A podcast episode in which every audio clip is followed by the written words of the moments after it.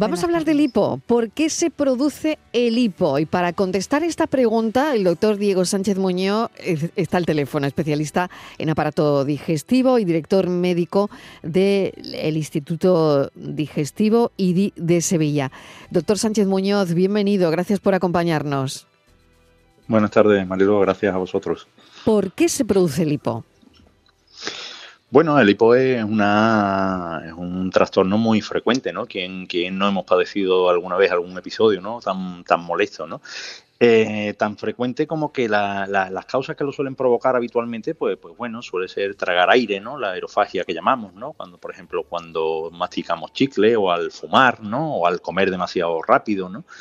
Eh, las comidas copiosas, ¿no? El beber alcohol, todas estas situaciones que, bueno, que todos tenemos en nuestra vida, pues provoca hipo, que, habitualmente es algo, pues bueno, transitorio, molesto, desagradable, pero que, suele desaparecer. Después hay otras cuestiones, otra, otro tipo de enfermedades como la diabetes o trastornos renales, ¿no? o, incluso ciertos medicamentos o, enfermedades incluso más serias que, pueden provocar lo que llamamos un hipo persistente, ¿no? Que es un hipo que ya dura pues más de 48, 72 horas, ¿no? Y, que puede durar incluso ser muy prolongado y afectar mucho la, calidad de vida del, paciente, ¿no? Pensemos en que, bueno, afecta no solamente a, su trabajo, sino la imposibilidad de dormir, de descansar, eh, es realmente agotador, ¿no? Ahí sí estamos hablando de un problema serio, pero afortunadamente la inmensa mayoría de las veces es un trastorno que suele ser banal y desaparece a los pocos minutos, ¿no?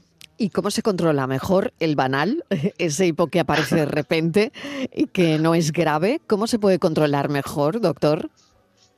Bueno, el, muchas veces es complicado, ¿no? Y, todo, bueno, todo, cada abuela ha tenido un truco Cada abuela tiene su método.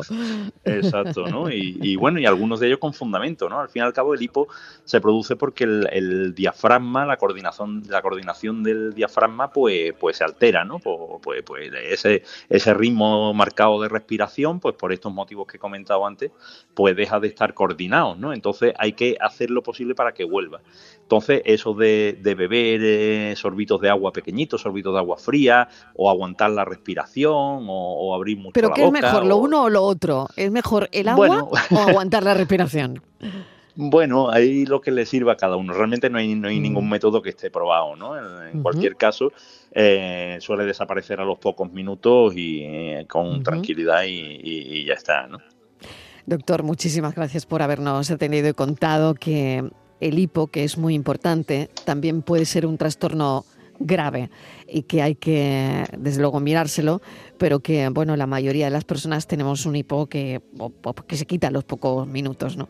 Muchísimas gracias, doctor Diego Sánchez Muñoz, especialista en el aparato digestivo y director médico del Instituto Digestivo IDI de Sevilla. Gracias, un beso. Muchas gracias, igualmente. Lo dejamos aquí, gracias como siempre por estar ahí, por habernos escuchado. Eh, mañana a las 4 de la tarde volvemos, como siempre, a contarles la vida y a partir de las 6 de la tarde hasta las 7 tratamos de cuidarles. Un beso enorme. Adiós.